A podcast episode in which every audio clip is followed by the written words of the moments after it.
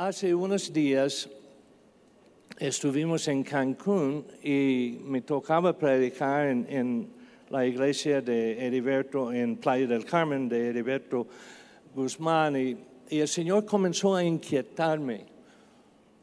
Y comenzó a entrar una palabra en mi, en mi vida, pero profunda.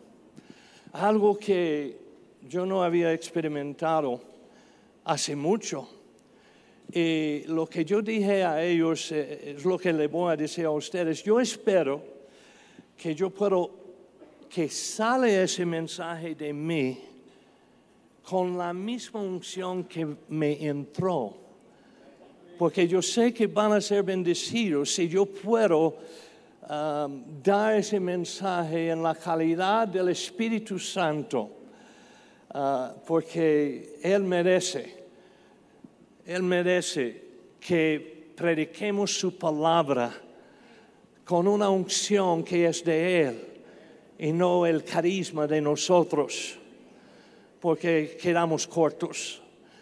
Pero la unción del Espíritu Santo en nuestra vida puede tomar palabras pobres, vocabulario limitado y puede llevar esa palabra a lo más profundo del corazón del oyente para hacer una transformación en su vida.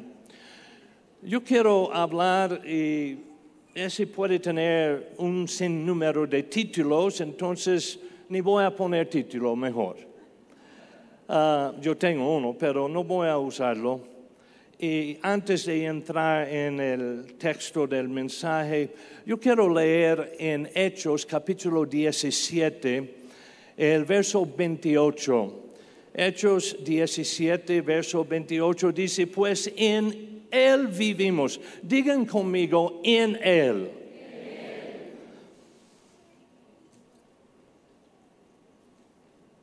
Quiero que estén masticando esas dos palabras, en Él. Pues en Él vivimos, nos movemos y existimos. Como dijeron algunos de sus propios poetas, nosotros somos su descendencia. Hermanos, no ha habido un evento en la historia que sea más significante que la resurrección de Cristo Jesús. Ese cambió la historia, cambió el futuro, cambió nuestras vidas, la resurrección de Jesucristo. Y todos lo sabemos. Y no es solamente la resurrección de Él, pero es la resurrección suya. Cuando Él se resucitó, usted se resucitó. Y lo voy a elaborar en unas diferentes formas. Y hay unas verdades aquí que son emocionantes y profundas eh, en cuanto a este día histórico de la muerte, la resurrección de Jesús. Y de alguna manera ese evento es un evento presente. La muerte, la resurrección, la ascensión de Jesús es un evento presente. Está sucediendo. Y lo van a captar en unos minutos. Porque cuando Jesús murió para usted y para mí, Él murió como si fuera Él nosotros. Él cargó sobre sí mismo los pecados de todos nosotros y Él no tenía capacidad de muerte porque muerte es consecuencia de pecado. Entonces en Jesús no hubo capacidad de morir. Y por eso Él dijo, nadie me quita la vida, yo la entrego. Entonces cuando Él murió, nosotros morimos.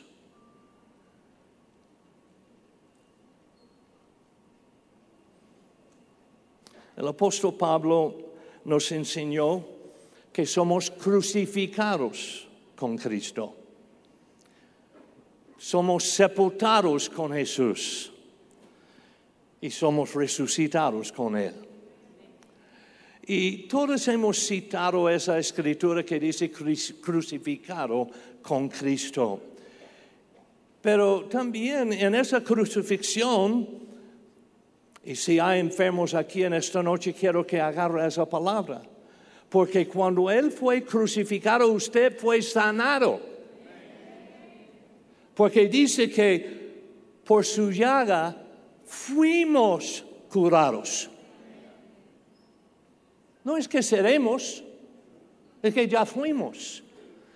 La cuestión es apropiarse de lo que sucedió. Porque es hecho, no es una cosa por hacer.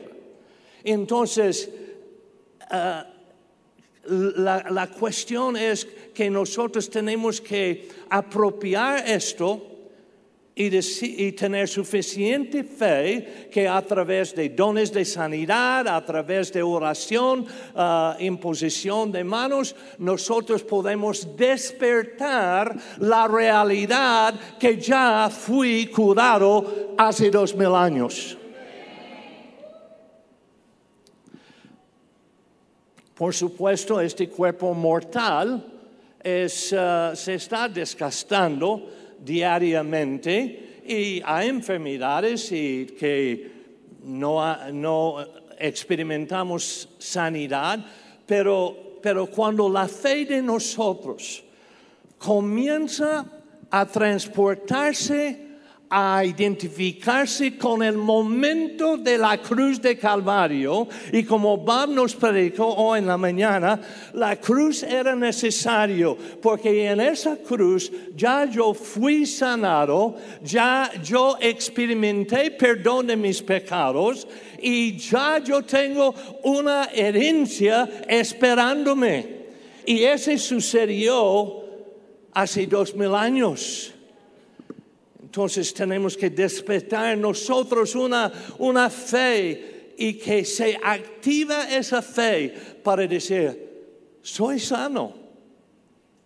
Ahora, yo no voy a ignorar síntomas que tenemos en el cuerpo y, y, tiempos cuando pasamos por alguna enfermedad, un proceso y cosas suceden, pero sí le voy a decir que hay una dimensión de fe y hay una dimensión de, provisión de parte del Señor que si se despierta cabalmente en nosotros, vamos nosotros a decir, ya soy sano, ya soy redimido.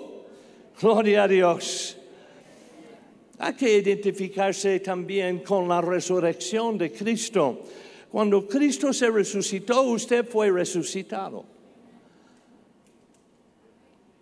Hay gente en la calle esta noche que ha sido resucitado, pero no lo saben. No lo saben, pero ya fueron resucitados. Cristo no tiene que hacer ni una cosa más para que nosotros seamos salvos o experimentar lo que es la vida en abundancia. Ya hizo todo. Ya está hecho. Escucha lo que dijo Pablo en Colosenses capítulo 3, el verso 1 en adelante. Si pues habéis resucitado con Cristo. Ahora, Pablo estaba hablando con Colosenses, con gente que no salieron de una tumba, que no murieron y se levantaban y él dice que si habéis sido resucitado. No, él estaba hablando con gente ya viva eh, y que, no habían experimentado la muerte física. Entonces dice, si habéis resucitado con Cristo, buscad las cosas de arriba, donde está Cristo sentado a la diestra de Dios. Poned la mirada la mira en las cosas de arriba, no en las de la tierra, porque habéis muerto. Le dije, usted ya murió. Cuando, cuando Cristo murió, usted murió. Y Pablo dice, habéis sido resucitados. Y cuando, cuando uh, porque habéis muerto y vuestra vida está escondida con Cristo en Dios. Wow, si podemos entender cómo Él nos ha posicionado. Él me tomó, me colocó adentro de Cristo en Dios. Cuando Cristo, vuestra vida, se manifieste, entonces vosotros también seréis manifestados con Él en gloria. Yo quiero establecer una verdad absoluta. Todos nosotros estuvimos en los lomos de Adán, el primer hombre. El ADN se estableció o se inició en desde Adán. Ya ADN en todos nosotros. La semilla que nacimos Ah, de que nacimos nosotros se inició en Adán. Si él fue el primero y único hombre creado por Dios. Si creemos que es el primer hombre, el primer hombre Adán, entonces nacimos nosotros de Adán y Eva. Carnalmente somos hijos de Adán. Pero por las decisiones que tomó Adán, todos nosotros fuimos afectados porque somos de su ADN. Entonces se traspasó a nosotros por la sangre, sangre contaminada, por, por él permitir desobediencia y pecado en su vida, nosotros fuimos aceptados. La palabra de Dios dice en 1 Corintios 15, verso 21 y ustedes saben que ese capítulo ah, es donde Pablo también dijo que, él predicó el Evangelio, que es la muerte, la, la, la sepultura y resurrección de Jesús. Pero en verso 21 él dice, más ahora Cristo ha resucitado de los muertos primicias. Ahora, si algo es una primicia, quiere decir que existe más que hay más que solamente la primicia. No puede haber primicia sin que hay más, sin que haya más. Entonces, Él fue primicias de los que durmieron. Él fue hecho primicias de los que durmieron. Porque por cuanto la muerte entró por un hombre, también por un hombre la resurrección de los muertos. Porque así como en Adán todos mueren, también en Cristo todos serán vivificados. Luego en este capítulo, en verso 45, dice, así también está escrito, fue hecho el primer hombre Adán, alma viviente. Del polvo de la tierra, soplo de Dios, alma viviente. El postre Adán, que sabemos que es Jesucristo, que tuvo que ser encarnado, tuvo que estar en la tierra en forma carnal o de la carne, y ese es el, el hombre, y dice el postre Adán, que es Jesús, espíritu vivificante. Entonces, Adán primero alma viviente. Pero segundo Adán, o postrer Adán, Jesús, espíritu vivificante. Mas lo espiritual no es primero, sino lo animal, luego lo espiritual. El primer hombre es de la tierra terrenal. El segundo hombre, que es el Señor, es del cielo harán alma viviente. Porque nadie había muerto, entonces él no, no pudo ser vivificado, porque no había muerto. Entonces llegó a ser un alma viviente.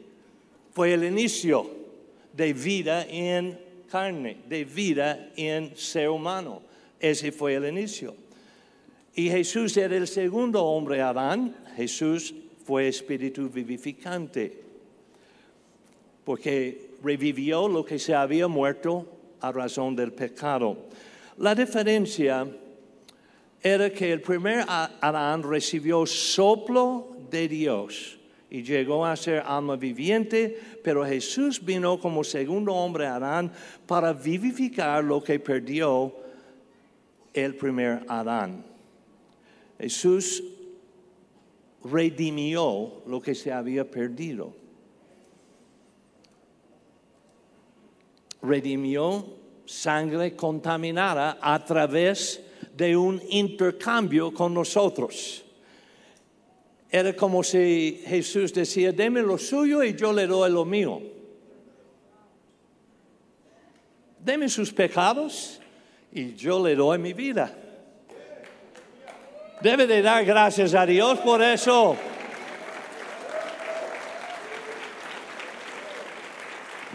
Yo tomo su pecado, tú tomas mi vida.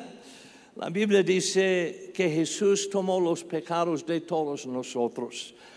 En 1 de Pedro 2.24 está claro, dice, quien llevó él mismo nuestros pecados en su cuerpo sobre el madero para que nosotros estando muertos a los pecados.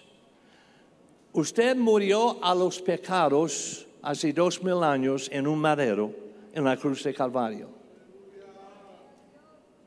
Y nuestra responsabilidad es hacer a la gente descubrir que ya sus pecados fueron perdonados.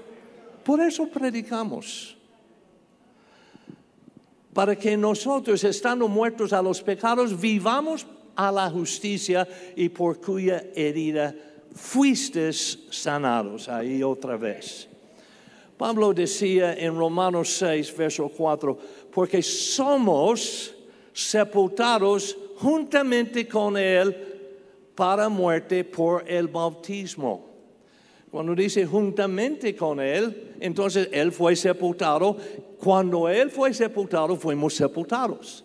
Lo que hacemos en el bautismo en agua es simbólico recordando y también haciéndonos entender que ya fuimos sepultados con Cristo Jesús cuando Él fue sepultado.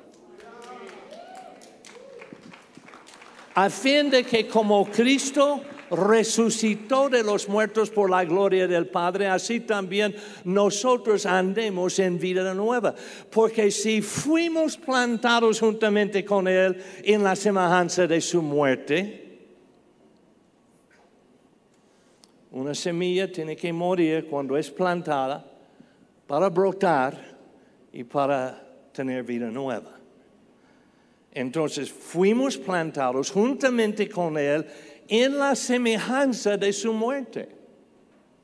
Así también lo seremos en la de su resurrección, sabiendo esto que nuestro viejo hombre fue crucificado juntamente con Él.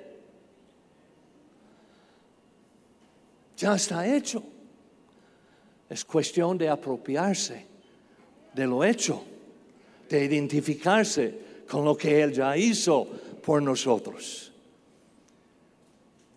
El viejo hombre fue crucificado juntamente con Él para que el cuerpo del pecado sea destruido a fin de que no sirvamos más al pecado.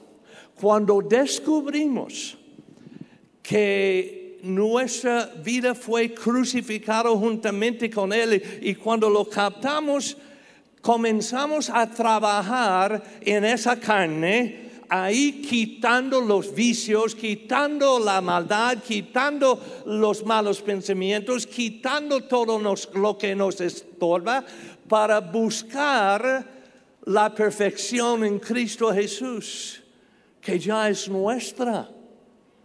Entonces ahí vamos a fin de que no sirvamos más al pecado. Juan el apóstol nos reveló la profundidad de la muerte y, está capsulado en este verso en 1 de Juan 3:5 y sabéis que Él apareció para quitar nuestros pecados y no hay pecado en Él.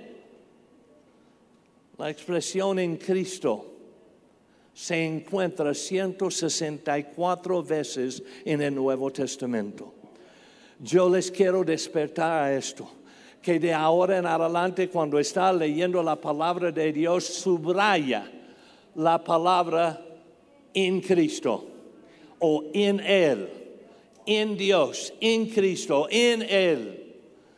Porque si podemos descubrir dónde estamos posicionados, tenemos una fuerza de vivir victoriosamente hasta que Él venga.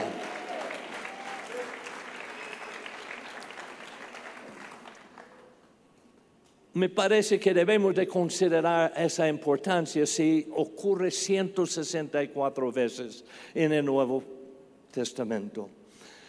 Porque en su muerte, en su sepultura y en su resurrección somos posicionados en Cristo. Lo repito, cuando Él murió, nosotros morimos. Cuando Él fue sepultado, nosotros fuimos sepultados. Cuando Él se resucitó, nosotros fuimos resucitados. Es que el problema es que tardamos en descubrirlo. Pero cuando por fe y por su gracia creemos, descubrimos nuestra posición en Cristo. Entonces, lo quiero recordar esto en Gálatas capítulo 2, verso 20 Dice, con Cristo estoy juntamente crucificado y ya no vivo yo. Yo he dicho algo um, varias veces, predicando, que hay dos decisiones de las mejores decisiones que yo he tomado en toda mi vida. Cuando yo tomé la decisión de no trabajar más para Cristo. Fue una buenísima decisión. Algunos de ustedes me están viendo como que ese gringo se fue el entendimiento del español. No, yo sé exactamente lo que dije. Que yo decidí, ya no voy a trabajar para Cristo. Es más, tomé un paso aún más profundo y decía, y decidí que ya no voy a vivir para Cristo. Buenísima decisión. Le invito a tomar esa decisión. El apóstol Pablo lo tomó y acabamos de leerlo, porque él dijo, ya no vivo yo mas Cristo vive en mí. Entonces yo no voy a vivir para Cristo, voy a dejar que Él viva su vida en la mía. Ya no vivo yo, mas Cristo vive en mí. Y dice, y lo que ahora vivo en la carne, lo vivo en la fe del Hijo de Dios, el cual me amó y se entregó a sí mismo por mí. Hermanos, sin fe es imposible agradar a Dios. Y si usted tiene duda de dónde está posicionado, si usted tiene duda de su salvación, si usted tiene duda que sus pecados son perdonados, usted está viviendo una vida de creyente miserable. Pero cuando puede decir como Pablo dice, yo sé que mi redentor vive. Yo sé a quién he creído. Gloria a Dios. Ahora, en Cristo, por su muerte, su sepultura, la resurrección, fuimos nosotros redefinidos en una nueva identidad. Ya no vivo yo, yo tengo una nueva identidad. Soy criatura nueva en Cristo Jesús. lo que me define no es lo que yo era. Lo que me define es lo que soy en Cristo. Pero tengo que estar consciente de mi posición en Él. Dios ahora es nuestro Padre. No es solamente un Dios soberano viendo todas las cosas y yo soy esa criatura ahí en planeta Tierra que está queriendo no ofender a ese gran Dios Pero ya yo tengo otra identidad, porque una vez en Cristo, una vez reconociendo que Cristo fue primicias y yo soy, parte del resto de, de ese escenario, entonces ese me llevó a una nueva posición de que ahora Dios es mi Padre. Y si eres mi Padre, hijo soy. Y si soy hijo, Jesús es mi hermano mayor.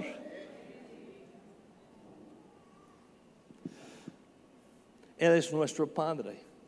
No es solamente el, poder eterno, soberano Dios, es nuestro Padre porque estamos en Él y Él está en nosotros. Somos familia. Juan 20, verso 17, Jesús le dijo, no me toques. ¿Se acuerda de esa historia? Porque aún no he subido a mi Padre, mas ve a mis hermanos y diles, subo a mi Padre y a vuestro Padre. Entonces, Él es nuestro Padre. A mi Dios y a vuestro Dios. La resurrección de Cristo nos puso en una nueva dimensión en cuanto a nuestra relación con lo divino. Y eso me lleva a, entender, cuando tengo fe, que cuando Él murió yo eh, moría y, cuando Él fue sepultado también yo fui sepultado y, eh, resucitado con Él. Entonces me llevó a entender una nueva ADN, la ADN en Dios, según segundo de Pedro capítulo 1, verso 3 a 10. Y si yo firmo su libro, usted va a encontrar ese verso ahí debajo de mi nombre, porque es mi verso favorito y es una profundidad, si, si la captamos y, y la vivamos, entonces vamos a tener una victoria tan deliciosa. Dice Pedro capítulo 1, verso 3 de su segunda carta, como todas las cosas, ¿cuántas cosas? Todas las cosas que pertenecen a la vida. En otras palabras, si usted habla de vida, no hay ni una cosa fuera de esa vida de que habla aquí que se puede mencionar porque ese no es vida, es muerte. Si no está contenido eh, en, el contenido de esta vida, entonces es muerte. Entonces, como todas las cosas que pertenecen a la vida y a, y a, la piedad nos han sido dadas por su divino poder mediante el conocimiento, ahí es la clave de reconocer, mediante el conocimiento. No es cuestión de solamente una profesión de fe, unas palabras que uno dice, yo acepto a Jesús como mi Salvador. No, no, no. Tenemos que tener un conocimiento. Tenemos que tener una conciencia. Tenemos que saber una realidad que vive en mí, que, que yo tengo un conocimiento de aquel que nos llamó por su gloria y excelencia. Porque si lo conoce a Él, a ese Jesús, entonces conocemos el divino poder. Y por Él tenemos la vida. Verso 4, por medio de las cuales nos ha dado preciosas y grandísimas promesas. Todas las cosas que pertenecen a la vida que Él nos dio, por medio de esos y por su divino poder, conociendo a Él, por medio de las cuales nos ha dado preciosas y grandísimas promesas para que por ellos llegases a ser participantes, no espectadores, pero participantes de la naturaleza divina. Hermanos queridos, yo no estoy en espera de una transformación cuando Cristo venga. Ya yo he recibido la transformación. Ya Él vive en nosotros, ya Él nos ha redimido y, yo tengo una naturaleza divina. Porque el hombre fue hecho a la imagen y según la semejanza de Dios mismo y perdió esto Adán. Jesús lo recobró. Y entonces en él, entonces tengo naturaleza divina. Hay un depósito del soplo de Dios en nosotros. Y esa misma palabra soplo, cuando Dios sopló en el hombre, numa es la palabra que quiere decir Espíritu Santo, es la misma palabra. Entonces, cuando entra el Espíritu Santo en nosotros, el soplo de Dios en nosotros, poseemos una naturaleza divina adentro de nosotros. Claro, estamos transportándolo en algo temporal, en algo terrenal, en algo carnal, y, este es el transportador de algo divino. Y un día vamos a dejar ese coche viejo, gloria a Dios, y vamos con él, gloria a Dios. Pero ahora, ahora misma tenemos naturaleza divina habiendo huido de la corrupción que hay en el mundo a causa de la concupiscencia.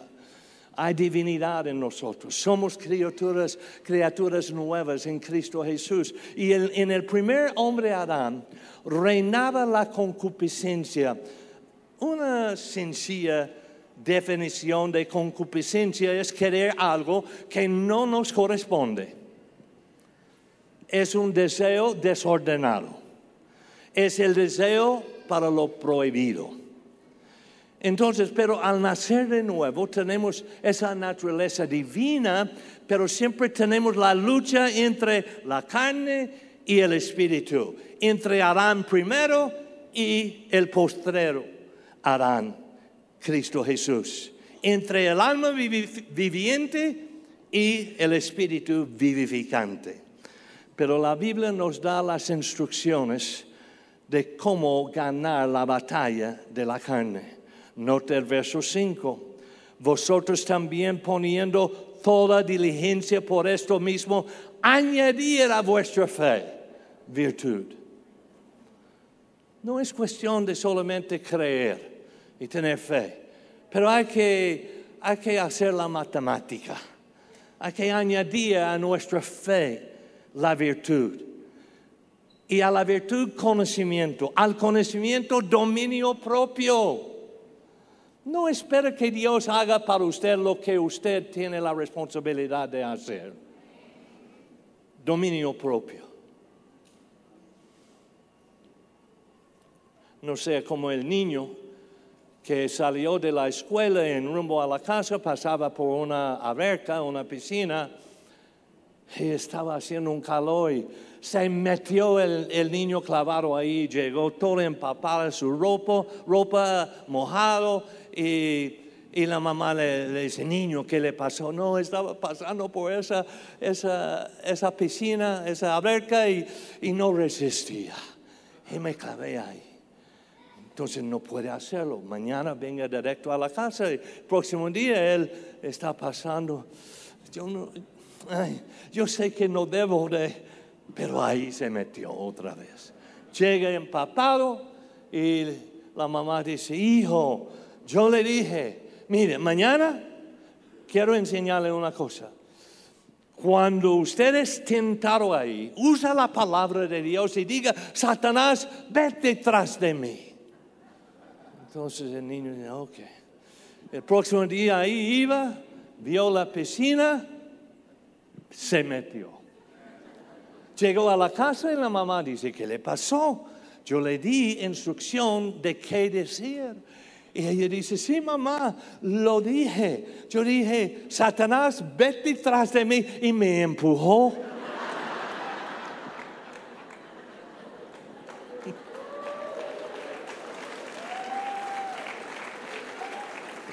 Hermanos, tenemos que tener dominio propio al dominio propio paciencia, a la paciencia piedad, a la piedad afecto fraternal, al afecto fraternal amor. Porque si estas cosas están en vosotros y abundan. No os dejarán estar ociosos ni sin fruto en cuanto al, y otra vez, conocimiento del, de nuestro Señor Jesucristo. Pero el que no tiene esas cosas, tiene la vista muy corta. Es ciego, habiendo olvidado que fue crucificado, fue resucitado, sepultado y fue resucitado, olvidando la purificación de sus antiguos pecados. Hermanos, no olvide lo que Cristo hizo por nosotros. Y, la Biblia dice que casi todo que es purificado, según la ley, con sangre, y sin derramamiento de sangre no se hace remisión, pero sí tenemos pecados remitidos. Por lo cual, el verso 10 de 2.24 dice, por lo cual, hermanos, tanto más procurar hacer firme vuestra vocación y elección, que ya no vivo yo, mas Cristo vive en mí. Esa es mi elección. Soy un llamado de Dios, mi vocación. Porque haciendo estas cosas, no caeréis jamás. Si estamos en Cristo, estamos en su muerte su sepultura y en su resurrección. Estando en Cristo tenemos una esperanza viva de un cuerpo glorificado con el sello sobrenatural. Es Cristo en vosotros la esperanza de la gloria. Cuando Jesús murió, los soldados romanos sellaron la tumba cuando mostrando que ese preso en la tumba era propiedad de ellos. Cuando nosotros murimos y fuimos sepultados con Cristo Jesús, Dios selló la tumba y dijo, es posesión mía. A Él pertenecemos. Lo que estamos en Cristo hemos sido sellados por el Espíritu de la promesa y somos propiedad del gobierno divino, el reino de Dios. Efesios 1, verso 13, y ya voy terminando. En Él también, otra vez las palabras en Él, en Él también vosotros, habiendo oído palabra de verdad, el Evangelio de vuestra salvación y habiendo creído en Él, fuiste sellados con el Espíritu Santo de la promesa, que es las arras de nuestra herencia hasta la redención de la posesión adquirida. La posesión que nos espera no cabe adentro de ese vaso. Es muy chico, muy pequeño. Tenemos tanto de parte de Dios que vamos a recibir. Él dice, bueno, solamente le voy a dar las arras que es una, una una, um, una muestra de lo que viene. Y cuando recibimos el Espíritu Santo en nosotros, Él está depositando el enganche. Él está depositando algo con que se puede redimir lo que le pertenece. Porque no es solamente los que hablan en lenguas, no es solamente los que reciben el Espíritu Santo, pero la Biblia dice que los que son guiados por el Espíritu, estos son los hijos de Dios. Entonces no podemos tener una emoción de una experiencia y vivir como quiera. Tenemos que ser guiados por el Espíritu. con Él en su muerte, en su sepultura, en su resurrección, pero hermanos también estamos con Él en su ascensión. Iremos con Él, seremos levantados, iremos a la nueva Jerusalén, reinaremos con Él en la gloria, porque ya es un hecho y nadie me puede quitar lo que Él ya me dio. Hoy debemos demostrar una gratitud al Señor que Cristo nos ha redimido, nos ha salvado y ahora estamos en Él. Pastores, cuando regresen a sus iglesias y comienzan a ministrar, acuérdese primero que usted como como un llamado de parte de Dios, con una responsabilidad muy grande, que usted es la persona que puede comunicar y dar revelación a la gente que ellos han sido sepultados, han sido crucificados, sepultados y resucitados. Y explícales que ahora es la oportunidad de echar manos a lo que es la provisión divina que Él hizo una sola vez para siempre. Ya no hacemos sacrificio de animales, pero Jesús hizo el sacrificio máximo, lo único digno. Y Él ahora está depositando en nosotros una garantía que tenemos vida eterna en Cristo Jesús. Pónganse de pie de un aplauso al Señor. Músicos, por favor, vengan. Gloria a Dios, porque si no vienen voy a predicar. Vámonos, estamos en Él. Dígalo, estamos en Él. Estamos en Él. Dígalo ahora, estamos en Él. Gloria a Dios.